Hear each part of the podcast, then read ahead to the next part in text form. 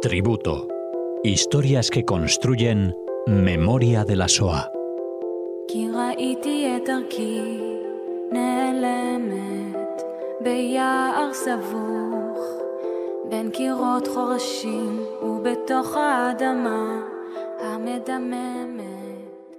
Bienvenidos oyentes de Radio Sefarad, les invitamos una vez más a escuchar la historia que nos acerca hoy aquí Cecilia Levitt a Radio Sefarad. ¿Qué tal Cecilia?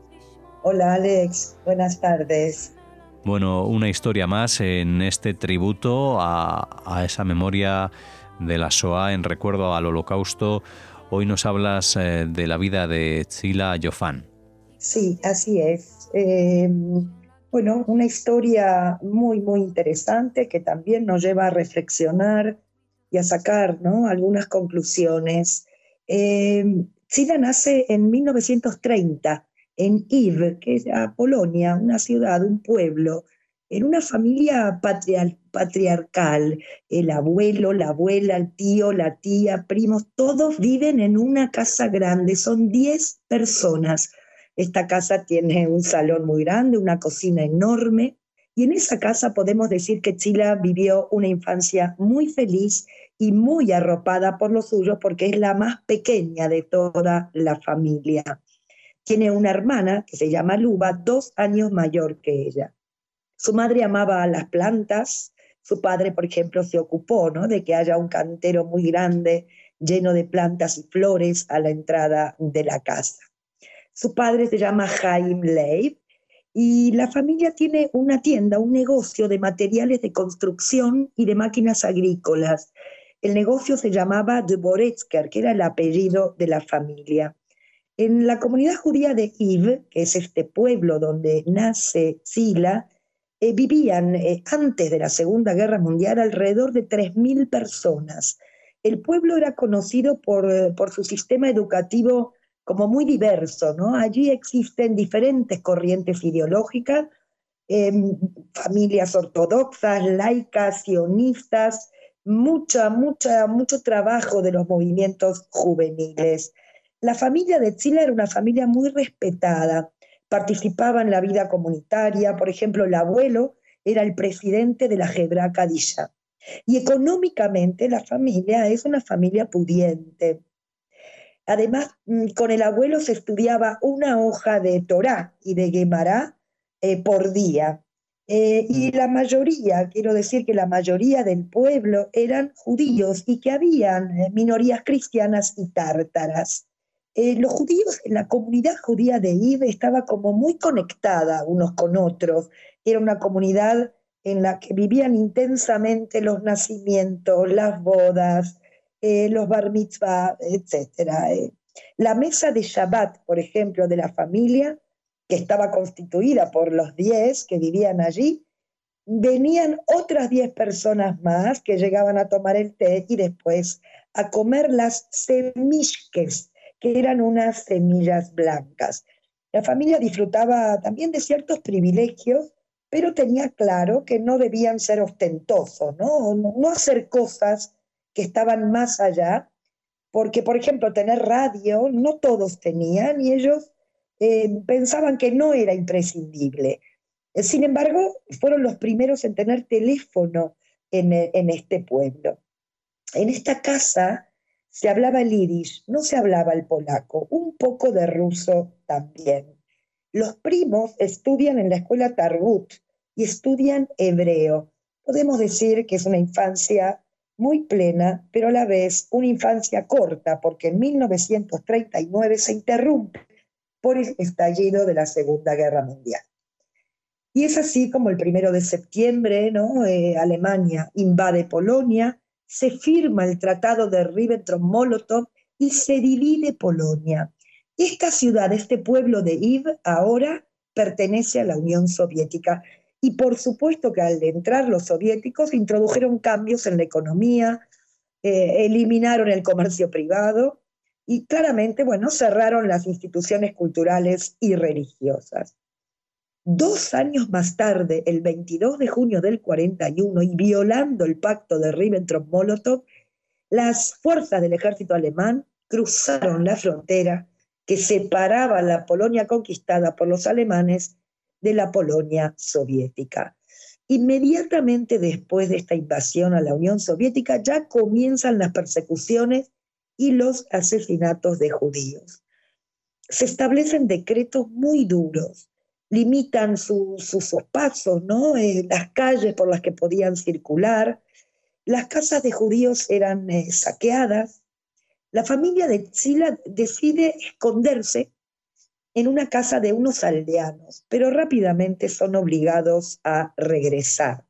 Y cuando regresan, su casa se encontraba destrozada. Su padre, que era muy amigo del cura de la ciudad, este cura era una persona muy allegada a los judíos y especialmente a la familia de Sila, los domingos predicaba en sus misas a, a sus fieles y les decía, Dios no os perdonará si no mejoráis vuestros actos. Os ruego que reparéis vuestras acciones. Hay gente que necesita ayuda. Y por lo tanto, alguien del pueblo les daba eh, alguna manta, alguna almohada, leche, y eso les permitió seguir viviendo. Se decretó más tarde usar la estrella amarilla cosida delante y detrás de la ropa esto fue realmente humillante. La situación se torna muy tensa, muy delicada, y por supuesto que los niños absorben ¿no? las, las preocupaciones de los adultos, ya no pueden elegir qué comer y deben amoldarse a la situación. A lo largo de 10 meses bajo la conquista alemana, la comunidad judía se vio bueno, enfrentada al hambre, a asesinatos, trabajos forzados y, y saqueos el 12 de mayo de 1942 un operativo, una axia, en la que fueron asesinados 2.524 judíos del pueblo de Ib y de sus alrededores.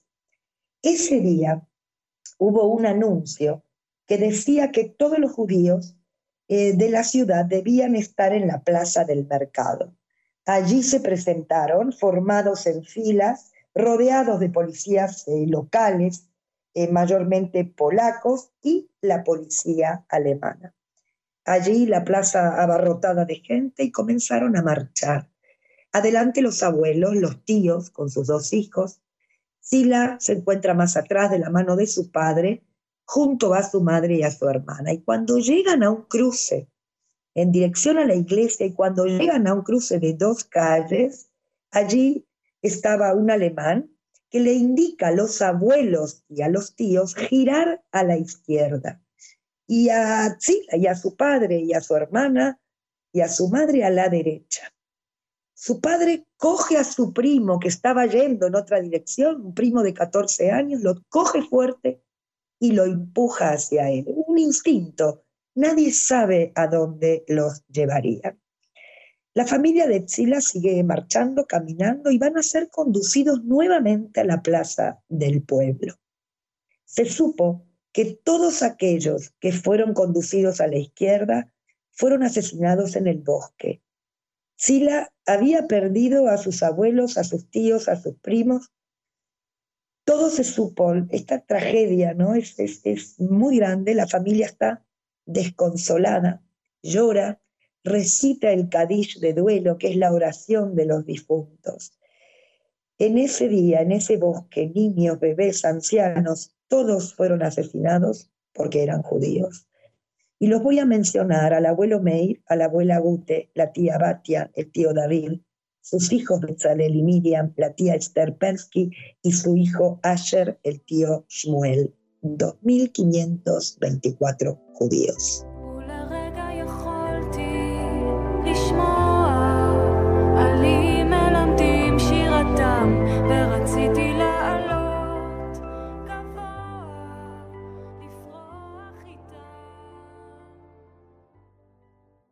Después de esta acción, después de este operativo, entre 1.200 y 1.300 personas, la mayoría jóvenes, fueron llevados al gueto.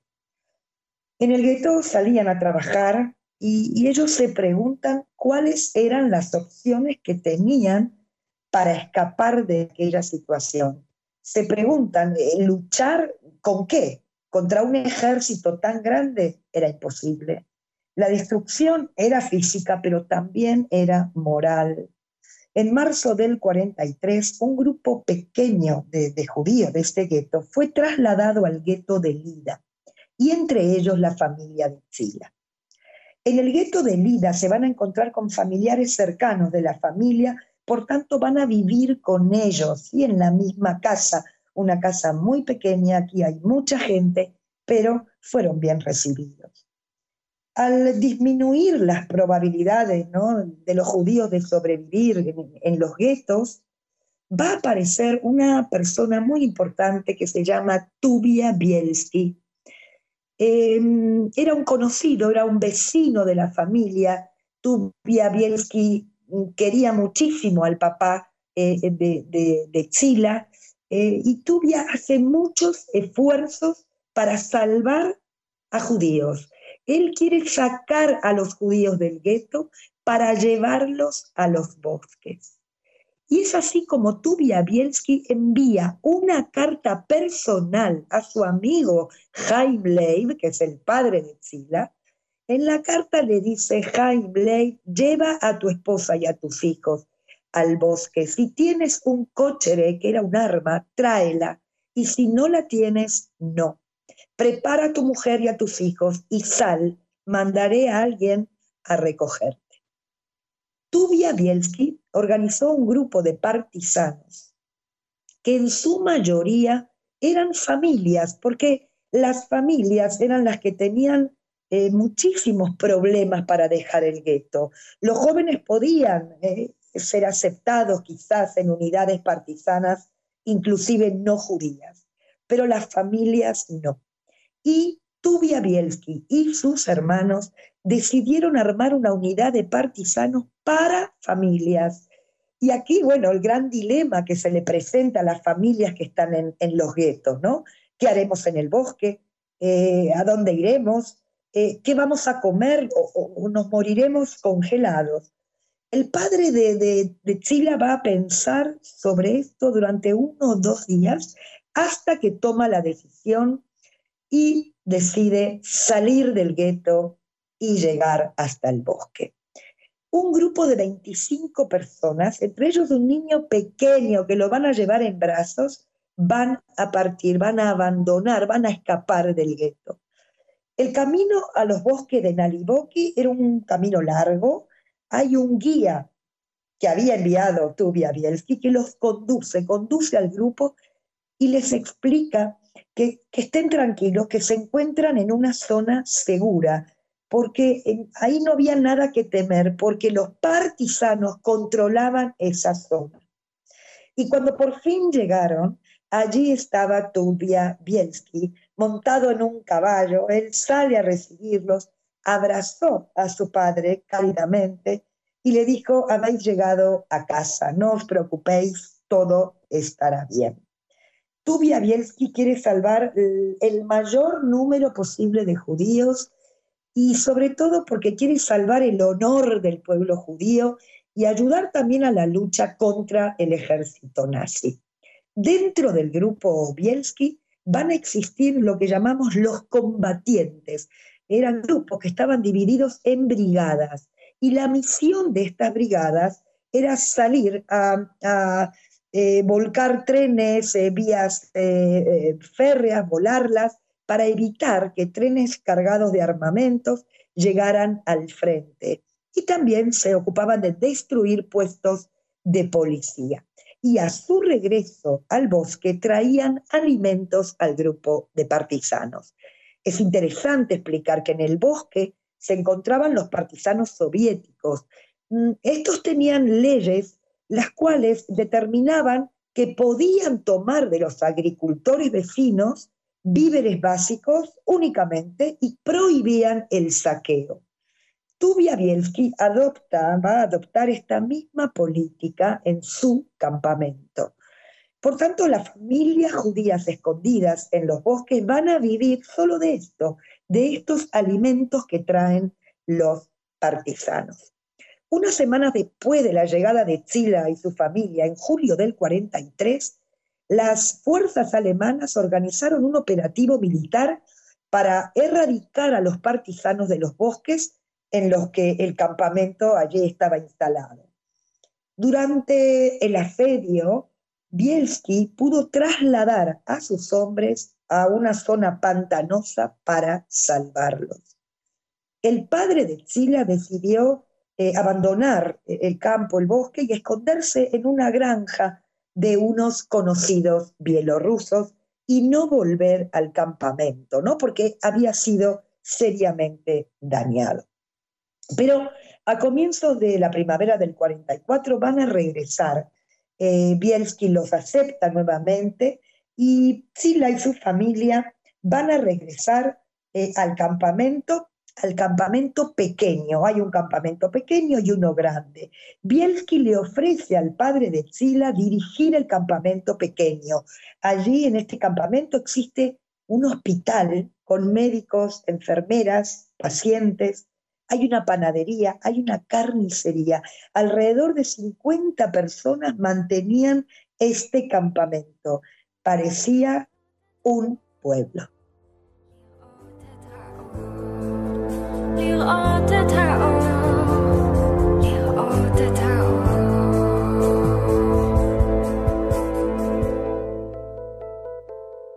Sila se dirigía durante el día al campamento grande porque allí había una maestra, Chesia, que ella reunía a los niños y, les contaba historias, les enseñaba aritmética básica, incluso a escribir en el suelo con un palo. Y así pasaba Sila la mitad del día. Eh, Bielski tenía ah, verdaderas características de líder, sabía contener o, resolver dificultades eh, o tomar decisiones rápidas. No todo era color de rosas en el bosque, las dificultades eran muy serias, la falta de ropa, falta de higiene, los piojos, em, se contagiaban de, de muchísimas enfermedades. Por tanto, por orden de Bielski, se abrió una fábrica de jabón dentro del bosque y más tarde baños. Los judíos del bosque, las familias, cavaron cabañas de madera debajo de la tierra. Y por la noche, y especialmente en verano, eh, se reunían alrededor de una fogata, cantaban, conversaban acerca del futuro, a sabiendas que tal vez no sobrevivirían.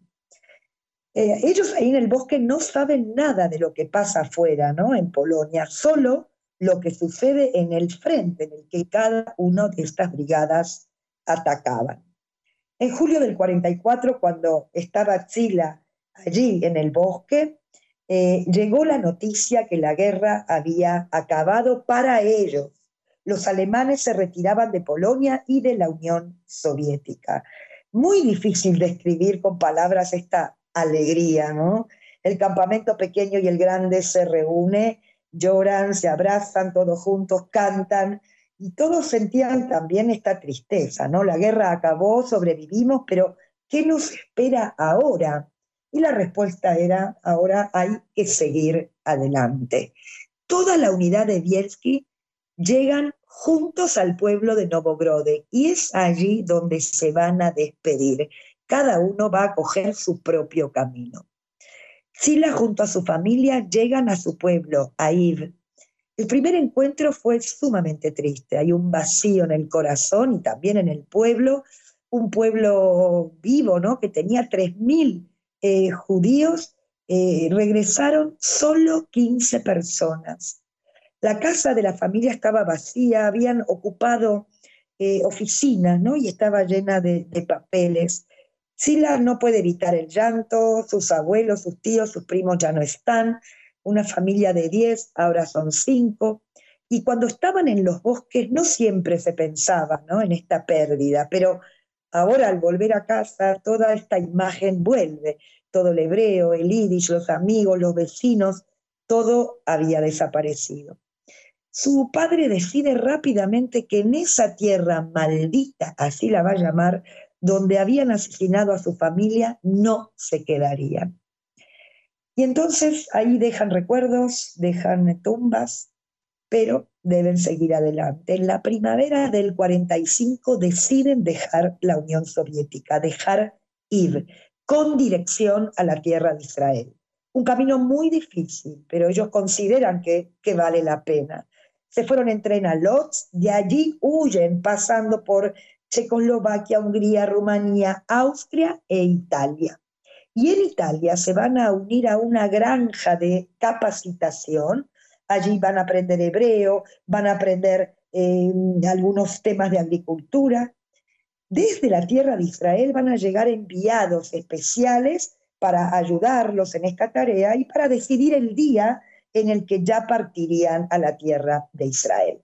Van a salir en un convoy al puerto de La Spezia, en Italia, y allí los ingleses los detuvieron y no les permitieron continuar. Por lo tanto, los jóvenes realizan una huelga de hambre para dar a conocer al mundo lo que estaba sucediendo. El gobierno británico estaba involucrado en esta lucha. Y por fin llegó la noticia de que les permitían emigrar a la tierra de Israel. Y al llegar allí, a la tierra de Israel, y divisar el monte Carmel, ahí las lágrimas brotan. Esto fue el 13 de mayo de 1946. Los van a llevar a Kiryat Shmuel y luego a Kiryat Jaim, donde ya les van a otorgar una vivienda, una vivienda pequeña, ¿no? Era un, cuarto, una cocina y un cuarto de baño, pero para la familia de Chila esto era más que un palacio. Eh, van a vivir la votación de las Naciones Unidas del 47 por el cese del mandato británico y por el establecimiento de dos estados independientes en la tierra de Israel, un estado judío y otro árabe, y más tarde la guerra de independencia. Este primo que su padre había salvado fue reclutado para la gana y cayó en combate. Esta fue una noticia muy dura. Aquel primo, como digo, que su padre había salvado de la muerte. Sila también se va a enrolar en el ejército en 1948. Allí va a conocer a su marido, Shaul Yofan, que había nacido en Israel, y en 1950 ya se van a casar. Tuvieron dos niños, construyeron una familia hermosa, unida, grande, nietos, nietos que sirvieron al país ¿eh? y que, lo han construido. Sila hoy vive en Israel. No pude contactar con ella, lamentablemente, pero sé que está bien. Ella dice, ¿cuál es mi mérito?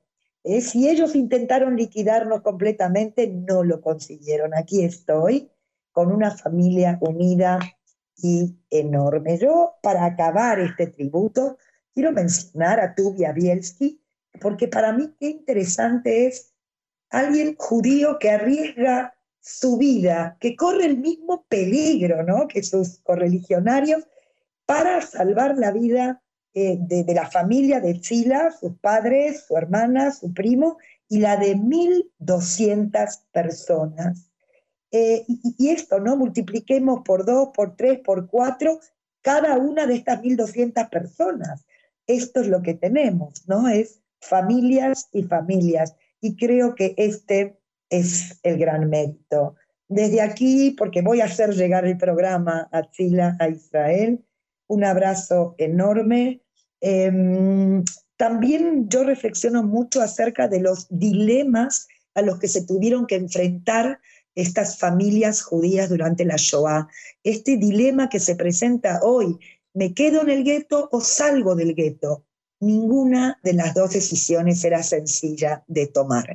En este caso, el padre de Tzila decide esta, esta, bueno, esta decisión tan importante de vivir en el bosque a lo largo de dos años. Mi saludo, mi cariño y todos mis honores para Tubia Bielski y para Tzila y su familia.